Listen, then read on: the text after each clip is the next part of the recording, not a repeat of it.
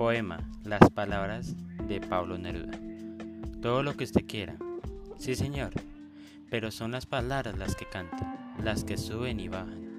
Me prosterno ante ellas, las amo, las adhiero, las persigo, las muerdo, las derrito. Amo todas las palabras, las inesperadas, las que glotonamente se esperan, se escuchan hasta que de pronto caen.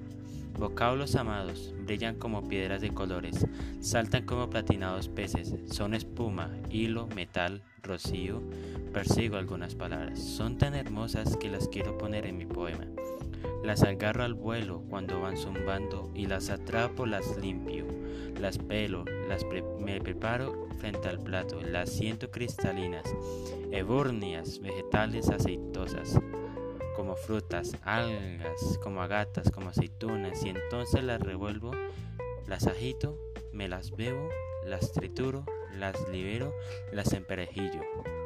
Las dejo como estalactitas en mi poema como pedacitos de madera bruñida, como cartón, como restos de naufragio, regalos por la ola. Todo está en la palabra. Una idea entera se cambia porque una palabra te trasladó de sitio o porque otra se colocó dentro de una frase que no lo esperaba. Tienen sombra, transparencia, peso, plumas, tienen todo lo que se les fue agregando de tanto rodar por el río.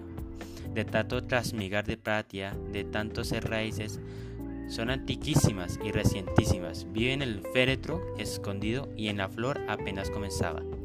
Qué buen idioma el mío, qué buena luenga heredamos de los conquistadores torvos. Estos andaban zancadas por las tremendas cordilleras, por las, americanas, por las Américas encrespadas buscando patatas, tabaco negro, oro, maíz con un apetito voraz. Todo se lo tragaban con religiones, pirámides, tribus, idolatrías pero a los conquistadores se les caían de las botas, de las barbas, de los yaimos, de los pica, piedrecitas, las palabras luminosas que se quedaron aquí. Resplandecientes del idioma, salimos perdientes, salimos ganando. Se llevaron el oro y nos dejaron el oro. Se llevaron mucho y nos dejaron mucho. Nos dejaron las palabras.